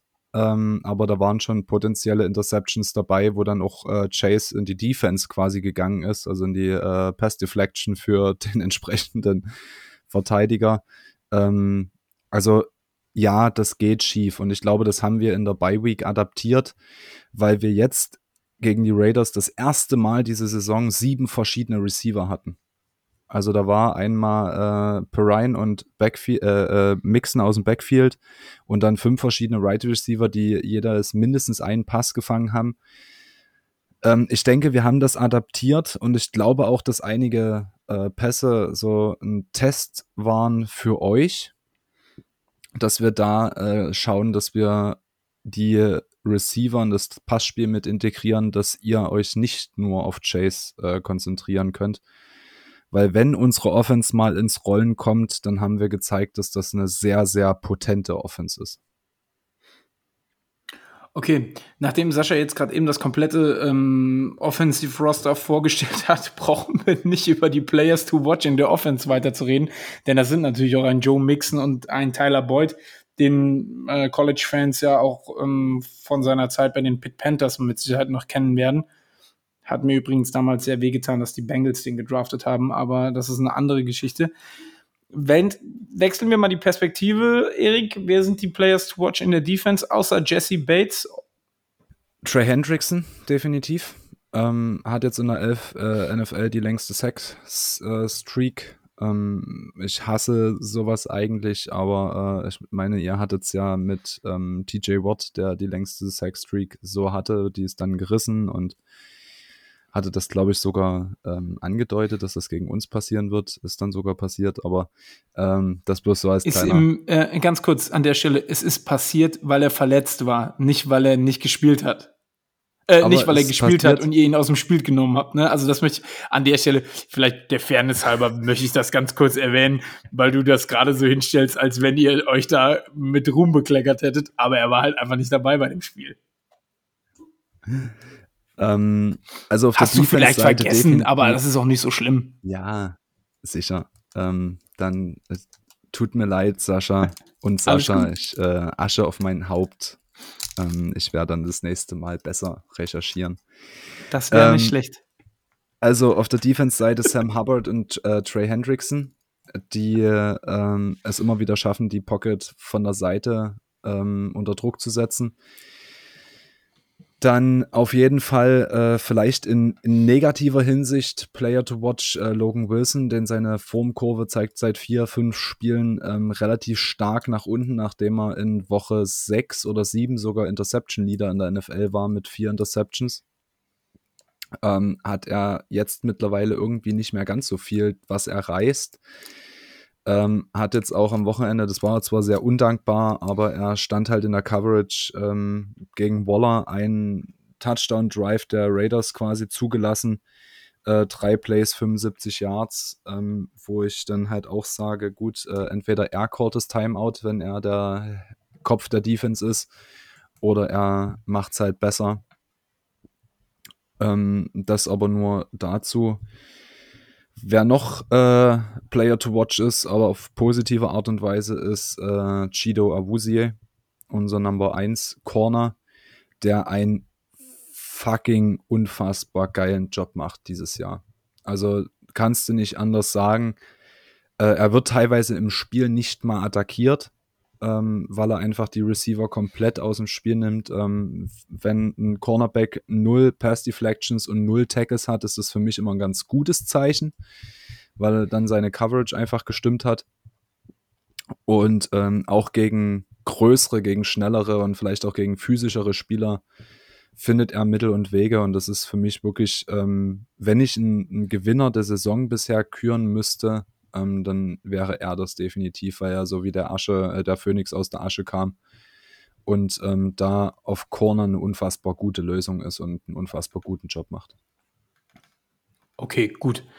Gibt es ähm, irgendwelche Personalien, die dir äh, bei den Steelers Sorgen bereiten, jetzt mal abgesehen von TJ Watt, wo du sagst, hm, da mache ich mir ein bisschen Sorgen, dass das äh, in die Hose gehen könnte?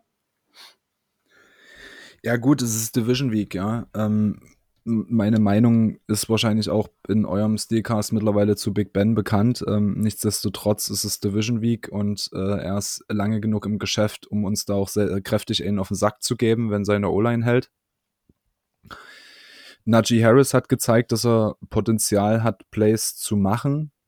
Ähm, ihr habt es ja vorhin schon einleitend in der, im Review so ein bisschen besprochen, dass was mich bei ihm auch so ein bisschen stört, ist, dass er halt irgendwie immer noch mal versucht, keine Ahnung, den Livion Bell zu machen, dass er irgendwie nochmal stehen bleibt, um, um einen Mann drum rumläuft oder nochmal auf den Block wartet oder was auch immer er da manchmal versucht und statt einfach die dreckigen drei Yards tief zu nehmen, ähm, versucht er da um einen Mann rumzukommen und kommt nie um den Mann rum und wird dann halt negativ getackelt. Ähm, nichtsdestotrotz ist er halt für Plays gut, sowohl im Running als auch im Passing Game. Ähm, hab ein paar Spielzüge von euch gesehen, wo gerade so die Checkdown-Pässe, wo er da relativ viel dann auch draus gemacht hat. Ähm, und natürlich Deontay Johnson auf Wide Receiver. Ähm, ich denke, das ist eine ganz gute Lösung auch für euch. Nicht, dass eure Passing Offense äh, so dermaßen potent wäre, wie vielleicht andere Offenses in dieser, in dieser Liga. Aber ich denke, Deontay Johnson macht einen richtig guten Job. Ähm, und da wird man sehen, wie dann eure anderen Receiver, wenn Deontay Johnson vielleicht gegen Chido steht, also gegen äh, unseren Cornerback Awuzie, wie die anderen Receiver ins Passspiel vielleicht mit integriert werden und natürlich auch, weil wir ähm, irgendwie fast schon naturgemäß gegen Titans äh, schlecht aussehen. Äh, Pat Fryermuth, da wird es drauf ankommen, wie ähm, One Bell da seinen Tag erwischt hat. Gibt ganz gute Tage gegen Titans, gibt ganz schlechte Tage gegen Titans. Ähm, war das erste Mal gegen die Ravens zum Beispiel, dass wir es mal geschafft haben in gefühlt 34 Jahren, dass wir Mark Andrews mal komplett aus dem Spiel genommen haben, faktisch. Ähm, also das waren so Punkte oder das sind so Punkte, die äh, mir bei der Offense bei euch ein bisschen Kopfzerbrechen machen, aber nichtsdestotrotz ähm, habe ich vor dem Spiel jetzt keine Angst. Super. Also nicht super für uns, aber schön, dass wir deiner äh, Stimme lauschen durften, wie du ähm, gerade quasi euch zum Favoriten äh, hochstilisiert hast. Ähm, Nein, hast du nicht. Alter, ich weiß, entspann dich. heute, Junge. Ich, ich versuche heute, ich versuche heute mal mit der Moderation hier neue Wege zu gehen, ja. Und ich versuche einfach mal, das an dir auszutesten, Erik, und inwieweit unsere Gäste darauf reagieren, dass ihnen Sachen in den Mund gelegt werden, die sie vielleicht gar nicht so gesagt haben. Deswegen ähm, äh, habe ich gedacht, ich versuche das mal mit einem Familiar Face aber ich konnte mir natürlich denken, dass du da nicht so äh, drauf anspringst, beziehungsweise schon drauf anspringst und es nicht so gut findest. Aber egal. Ich glaube, ich glaube, bei den Amis sind die Bengals, glaube ich, ein Favorit gerade für das Spiel mit 3,5 Punkten äh, bei den Buchmacher. Und es ist, glaube ich, der Standard, wo eh jedes Heimteam allein durch den Heimvorteil schon hat. Also wird das auch da recht ausgeglichen gesehen. Und ja, Angst habe ich vor dem Spiel auch nicht. Ich bin nur sehr gespannt, wie sich das Spiel entwickeln wird. Okay, sehr gut. Dann kommen wir jetzt mal zu den Bold Predictions. Und ähm, Erik, du kennst die, äh, diese ähm, Kategorie bei uns ja schon. Und du bist natürlich auch der Gast heute ähm, und auch unser, ich glaube, einer unserer Lieblingsgäste, kann man durchaus auch sagen. Deswegen gebührt dir natürlich heute die Ehre, die Bold Prediction als erstes abzugeben. Welche Starter sind auf eurer D-Line da? Cam Hayward, Chris Worley, Highsmith und Watt mit Fragezeichen. Mm. Jetzt kommt er wieder mit die Sack-Serie reißt. Ihr macht keinen Sack gegen uns. Nein, das, nee, das wäre, glaube ich, keine Bold Prediction. Also wenn TJ Watt ausfällt, dann wäre, glaube ich, keine Bold Prediction, wenn ich sage, ähm, dass äh, kein Sack äh, zugelassen wird. Ähm, das wäre mir einfach zu, zu standardmäßig. Ähm, ich denke, Joe Mixon macht mit seiner sneaky, und das war wirklich sneaky und nasty, wie er letzte Woche gelaufen ist, Performance weiter. Ähm, schafft 150 Yards und zwei Touchdowns gegen euch. Äh, Rückfrage: 150 Yards Rushing oder Total Yards? 150 Rushing. Okay. Okay, dann Sascha, wie ist deine Bold Prediction fürs Spiel? Meine Bold Prediction wird sein, dass unser Quarterback Ben Roethlisberger mehr Yards haben wird wie der Bengals Quarterback Joe Barrow, aber nicht im Passspiel, sondern im Lauf. Was ist das denn für eine komische Bold Prediction? Sie ist bold. Ja, aber das ist ja nicht bold, das ist ja irre. Aber gut. Ähm, meine Bold Prediction ist, ähm, meine Bold Prediction ist die folgende. Ähm, wenn TJ Watt spielt, liegt Burrow dreimal im Turf. Drei von Sex, Watt oder insgesamt dreimal? Drei Sex von TJ Watt natürlich. Der Rest. Ja, Entschuldigung, ich, ich muss das hier notieren. Sorry, das ist nicht bold. Also das ist mir, das ist mir sogar als Bengals-Fan nicht bold genug. Wenn du jetzt mit Sex kommst, ähm, entweder du denkst dir andere Nummern aus ähm, oder du wechselst die Kategorie. Er hat gegen die Raiders schon drei Sacks äh, gefressen. Es ist irgendwie schon ähm, lustig, dass du jetzt hier gerade das Narrativ einfach änderst und versuchst, diesen Podcast zu hijacken und indem du mir jetzt erklärst, wie ich meine Bold Prediction zu ändern habe. Das ist schon, das ist schon, das ist bold an der Stelle, möchte ich mal sagen. Ähm, aber ich, Sascha war ja auf demselben Trip, alles ist okay. Ich ändere meine Bold Prediction. Mach, mach Fünf Sex von TJ. Ja, das ist. Alleine. fünf Sacks von TJ alleine gegen Joe Burrow. Okay, das ist bold. Bisher hat er 28 eingesteckt. Sehr gut, wunderbar. Dann werden es mindestens nee, 33. Dann werden es mindestens 33 nach diesem Spieltag sein. Und ich gehe davon aus, Alex Highsmith und auch Cam Hayward werden vielleicht das ein oder andere Mal bei dem Sunny Boy in Cincinnati vorbeischauen. Lass mich mal noch einen Namen reinwerfen, wo ich davon ausgehe, dass er seinen einen Sack haben wird. Lauder Milk. Wenn er spielt. Ah, Letzte ja. Woche war er out. Aber ähm, egal wie laut du deine Milch trinkst. Ja. Er trinkt lauter. Der, der ist jetzt, also das ist echt schlechter wie mein Ki Bierkieler, ne? Also ja, ja, ja, okay, das ist, das ist tatsächlich wahr. Das war Wobei Miles Kilo Brew ja endlich mal für Schlagzeiten gesorgt hat. Ja. Aber, aber wenn, wenn, wenn wir kurz dabei sind, möchte ich äh, kurz dazu sagen, ähm, ob wer wann wie spielt, gibt es da äh, brandaktuelle News. Weil Eric Ebron wird wahrscheinlich eine Knie-OP brauchen. Es wird oh. gerade eine zweite Meinung erfragt.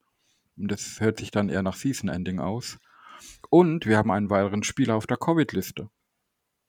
Wir Wen? werden zum ersten Mal diese Saison einen neuen Returner sehen, weil Ray Ray McLeod befindet sich auf der Covid-Liste. Und ich sehe seh jetzt schon ein Grinsen bei Sascha. Äh, nicht wenige Fans haben sich das schon gewünscht.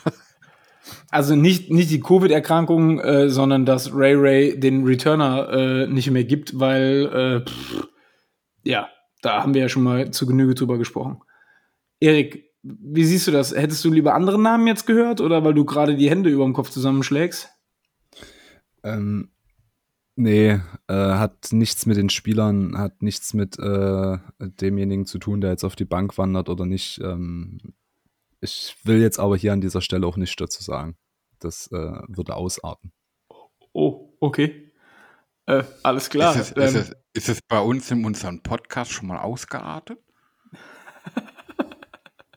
Nein, ich kann es einfach nicht mehr verstehen. Ähm, in einer Liga, die hochprofessionalisiert ist, wo es um Milliarden von Dollars geht, ähm, dass sich wirklich immer noch Spieler ähm, anstecken. Ich raffe es nicht, ich verstehe es nicht. Ich habe auch mittlerweile wenig Verständnis dafür. Ähm, nicht, dass ich jemanden irgendeine Entscheidung oder irgendeine Schuld zuweisen möchte, aber ich kann es einfach diese Masse an und vor allem auch Key-Playern. Ja, also wenn wir hier über Minka Fitzpatrick sprechen, wenn wir hier über Aaron Rodgers sprechen, also da, da infizieren sich ja Spieler, wo du dir denkst, was zur Hölle seid ihr eigentlich noch ganz knusper, wenn die ein Spiel ausfallen ähm, oder zwei Spiele und dann vielleicht auch, man weiß ja nicht, was das für eine Auswirkung auf den Körper noch hat, äh, das vielleicht noch über die nächsten drei, vier, fünf Jahre irgendwelche Langzeitfolgen dann äh, für diejenigen hat. Da denkst du, seid ihr irgendwie noch ganz, ganz knusper im Hirn. Also ich habe da halt einfach kein Verständnis mehr für und so oft, wie wir jetzt mittlerweile hören, derjenige hat sich infiziert, der ist auf der Covid-List, der wurde positiv getestet. Sorry, ich hätte am Anfang gedacht, dass wir vielleicht mal irgendwie ein, zwei ähm, nicht bedeutende Spieler von den, von den Teams mal auf diesen Listen haben. Äh, ich hätte niemals mit der Masse gerechnet und niemals mit den Namen. Also, sorry, da äh, klingt es bei mir aus. Okay, das hat man jetzt auch gemerkt, muss man sagen. Ja, mu muss man Erik ja auch recht geben auf der einen Seite. Auf der anderen Seite, es gibt auch bei uns immer noch genug Menschen, die denken, durchs Impfen sind sie immun. Äh, von daher äh, ist das ein Thema, da könnten wir uns ja bestimmt stundenlang drüber unterhalten, ohne zu einer Lösung zu kommen. Von daher. da gebe ich dir, da gebe ich dir ja vollkommen recht, dass äh, ich glaube, wir als Deutsche da jetzt nicht unbedingt, ähm, ja, wer im Glashaus sitzt, sollte zum Scheißen in den Keller gehen.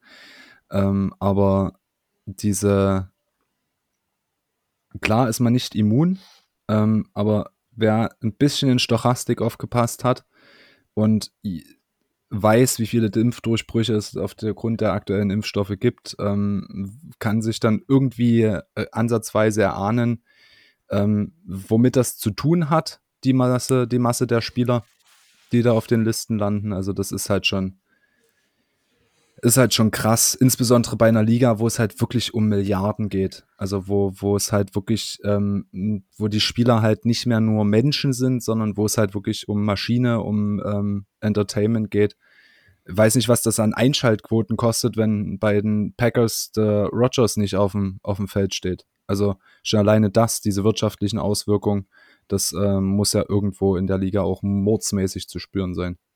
Ja, aber da, da, das sind ja viel mehr die Liga selbst und auch die Teams in Verantwortung wie die Spieler selbst. Ich meine, du Sicher. hast da jetzt schöne mathematische Fachbegriffe angebracht, die haben manche Spieler in der Liga mit Sicherheit noch nie in ihrem Leben gehört, auch wenn sie auf dem College waren. Ich möchte Von an der daher, Stelle vielleicht noch ähm, ganz kurz, ganz kurz einwerfen. Stochastik ist äh, Wahrscheinlichkeitstheorie. Ne? Ich möchte das nur ganz kurz, falls da irgendjemand jetzt gerade Google angeschmissen hat und Wikipedia, äh, möchte ich Danke. da schon mal Aufklärungsarbeit betreiben. Danke an der Stelle.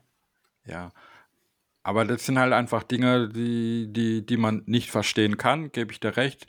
Natürlich ist es schwer, mit so einem großen Kader, wo ein, eine Football-Franchise hat, sich komplett in so eine Bubble zu begeben. Aber äh, ganz ehrlich, wenn, wenn man es nicht mal bei uns in Deutschland mit, mit dem Fußball hinbekommt, dass es da vernünftig läuft, oder im Basketball oder wo es, wo es viel weniger Menschen in einem Team betrifft, ähm, ja, Ich möchte euch nur ungern in einer laufenden Diskussion unterbrechen, aber ich glaube, das Covid-19-Thema würde jetzt äh, alle, alle Rahmen sprengen an der Stelle. Und bevor sich gleich Jens Spahn aus Berlin live dazuschaltet, ähm, Dann wäre ich raus, Entschuldigung. ja, Ich, möchte, ich möchte bloß noch sagen, mir geht's Gott. weniger, mir geht's absolut nicht um irgendjemanden, der irgendeine Entscheidung getroffen hat, sondern mir geht's über diese, mir geht's wirklich um diese Laienhaftigkeit im Umgang mit diesem Virus im Kontext mit dieser Liga für Sportler. Also es geht mir nicht darum, dass irgendjemand die Entscheidung getroffen hat, sich zu impfen oder nicht zu impfen oder ob er die, äh, die Krankheit ernst nimmt oder nicht ernst nimmt. Das äh, soll bitte immer noch jeder selber für sich entscheiden bis zu einem gewissen Punkt. Aber diese Laienhaftigkeit in dem Umgang, Thema Corona, zweite Saison in der NFL, es ist nicht neu und die Liga schafft es nicht, die Spieler zu schützen, die Franchise schaffen es nicht, ihre Spieler zu schützen und die Spieler schaffen es selber nicht, sich selber zu schützen. Das äh, geht mir auf die Nüsse, nicht das äh, andere Überthema. Okay, um vielleicht ganz kurz da den Abschluss zu finden. Ich habe mich angemeldet für die dritte Impfung, also für die Booster-Impfung. Und wenn mir nicht mindestens ein zweiter Kopf wächst, dann bin ich doch ähm, herb enttäuscht. So, damit haben wir das Thema dann jetzt an der Stelle auch abgehakt.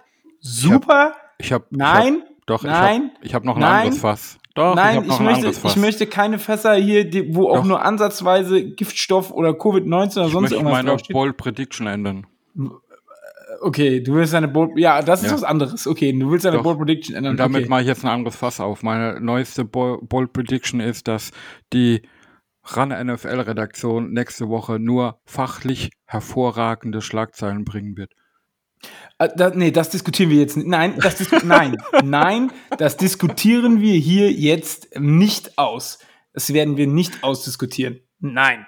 Gut, Ach, super, dass wir uns schade. alle einig Nee, ich finde es gut, dass wir uns alle einig sind. Und Erik, da du ja der Gast bist, darfst du auch deinen ersten Ergebnistipp abgeben für das Spiel am Wochenende. Wir haben jetzt lang genug über alles andere geredet. Kommen wir wieder zurück zum Spiel. Ich weiß schon gar nicht mehr, was ich bei uns im Podcast getippt habe, aber ich sage 33, 31 für uns. Es war gestern nur ein Punkt Unterschied, aber nicht schlimm. Der hat doch bei mir abgeguckt.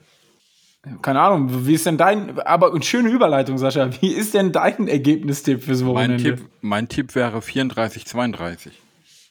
Aber für die Steelers. Das könnt ihr euch jetzt aussuchen.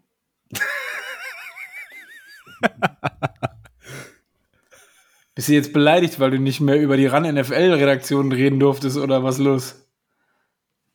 Lass mal mein Fass mein Fass sein. Okay, Entschuldigung, Meister. Ich tippe 31-27 für die Steelers, denn ich bin ein Steelers-Fan und ich bin überzeugt davon, dass wir nicht drei Spiele in Folge, saisonübergreifend, gegen die Cincinnati Bengals, ich muss es einfach nochmal sagen, weil ich bin dazu genötigt worden, nein, gegen die Cincinnati Bengals verlieren werden. Aber wa- wa- was ich jetzt auch sehr interessant finde, wir kommen endlich mal über die 30 Punkte in einem Spiel diese Saison. verlieren, ja. Und, ne, und schwupps rechnet man gleich damit, dass es so weitergeht, anstatt dass es wie vorher wieder aussieht. Vielleicht wird es dann auch ein 15-12 oder so. Kann ja auch passieren, weiß man ja nicht. Nein, das wird es nicht. Da glaube ich einfach nicht dran. Ich glaube tatsächlich, dass es ein Shootout wird. Aber schauen wir mal. Ähm, möchte jemand noch was zu dem Spiel sagen? Erik, famous last words als Gast. Famous last words. Äh, wahrscheinlich auch, dass ich das letzte Mal jetzt hier bin. Ähm, Ach Quatsch. nach den Themen. Ähm, nein, ich hoffe einfach. Jetzt, jetzt werde äh, ich aber traurig. Ähm, ich hoffe, dass es möglichst alle Spieler von euch, ähm, insoweit wie die Möglichkeiten und die Wahrscheinlichkeiten bestehen, gesund werden. Dass äh, wir halt einfach den, das Duell auf Augenhöhe haben. Äh, ja, ansonsten wünsche ich mir einfach, dass es keine schweren Verletzungen mehr gibt. Ähm, gehört zwar zum Sport dazu, ähm, aber keine Dirty Hits, äh, kein Helm auf den Kopf schlagen, keine äh, Perfect Blind Hits, äh, einfach gutes Footballspiel auf beiden Seiten des Balls und ähm, dann so am Ende äh, der bessere Gewinn. Okay, dann hätte ich noch Weltfrieden im Angebot. Möchtest du den auch noch wünschen oder? Nein, wir werden ja gewinnen. Houday, fuck the Steelers. We Day! So, aber ich finde schön, aber ich finde schön, dass ihr mittlerweile, ich finde schön, dass ihr mittlerweile, das ist mir gestern auch aufgefallen, das so schnell sagt und hinten dran das F-Punkt des Steelers, damit ich ja nicht mehr We Day sagen kann, ne? Da seid ihr ja mittlerweile schon ganz intelligent geworden, Steven und du. Das möchte ich an der Stelle mal ganz hier nochmal erwähnen. Ja, aber auf, auf die, die äh, Ausführungen von Erik jetzt mal drauf aufzubauen und mein, äh, ja, wie soll ich sagen, mein Fass dann doch noch zu öffnen. Ich hoffe, es wird halt keine Prügelattacken geben am Sonntag, von daher ist alles gut. Super. Okay, das Fass schließen wir, machen wir direkt wieder zu. Deckel drauf. Kau weiter dein Mao am Erik, bevor jetzt hier eine riesen äh, Diskussion daraus entsteht. Ähm, ja, genau, genau. Schön weiter essen. Ähm, denn ich möchte das Spiel abschließen. Die Besseren werden gewinnen am Ende des Tages. Das sind natürlich die Steelers, gar keine Frage. Ähm, aber ich möchte auch auf eine neue Rubrik hinweisen, die wir hier noch haben. Und zwar ist das unsere Community-Frage der Woche. Denn wie uns aufgefallen ist, gibt es mittlerweile die Möglichkeit auf Spotify eine Frage ähm, zu der Folge hinzuzufügen. Und wir würden uns natürlich freuen, wenn wir da ein bisschen mit euch interagieren können. Und letzte Woche haben wir die Frage relativ später noch hinzugefügt, weil es uns tatsächlich letzte Woche erst aufgefallen ist. Deswegen bewerben wir heute das erste Mal die Frage der Woche für Spotify-Hörer. Und zwar ist diese wie folgt. Wie sieht die Zukunft auf der Quarterback-Position bei den Steelers aus? Also für die 22er Saison. Sascha hat ja gerade eben schon mal gesagt, dass jetzt auch die Diskussion losgehen, wenn Ben so weiterspielt, dass er noch eine Saison bleibt. Was wünscht ihr euch? Also wenn ihr GM und Head Coach in einem wärt, was würdet ihr euch wünschen für die Steelers? Lasst es uns wissen. Und haut bitte nicht nur einen Namen raus, den ihr gerne hättet, sondern wenn, dann auch warum und wie. Genau, richtig. Ja, und dann bleibt mir eigentlich nichts anderes mehr übrig, als diesen Podcast zu beenden. Wie immer mit Joint uns auf dem Discord-Server, Joint dem e.V., dafür ist er gegründet worden.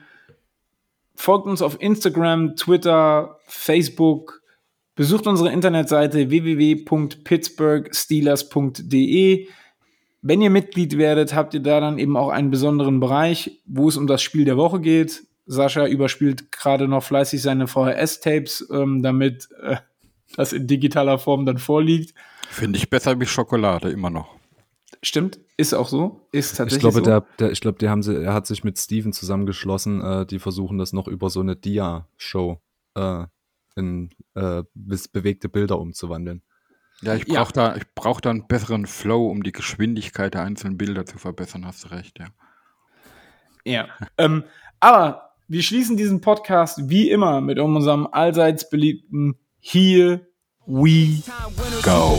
Repeat, yeah, the city is schools, a city with class. Long before we were making our glass. Don't mess with us, curtain. Put your flat on your back. You can visit other cities, but none will surpass. Yeah.